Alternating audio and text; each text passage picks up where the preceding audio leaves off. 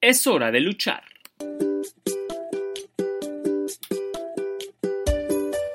La recomendación del día de hoy es la película Mi Primera Lucha que está en el catálogo de Netflix. Este es un drama social deportivo que trata acerca de un adolescente que la corren de su casa de acogida y ahora la trabajadora social busca dónde ubicarla.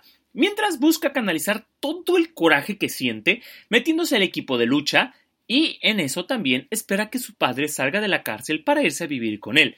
Pero sus planes no son los que tiene él.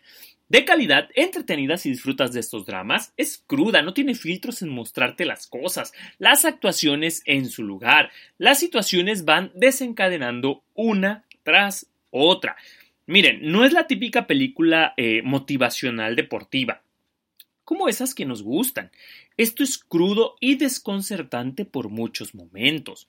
Habla de la importancia de canalizar en los jóvenes sus sentimientos y su agresión, de escucharlos, de seguir adelante, de escuchar a esas personas que tenemos alrededor y nos quieren ayudar, del que en ocasiones los padres pueden llegar a abusar de un menor, corromperlo y abusarlos, del chantaje emocional y los límites, de arriesgarnos o arriesgar a alguien físicamente para obtener un beneficio, de la vulnerabilidad de un adolescente por querer ser escuchado, de poner en alto y de liberarnos de aquellas relaciones que nos dañan.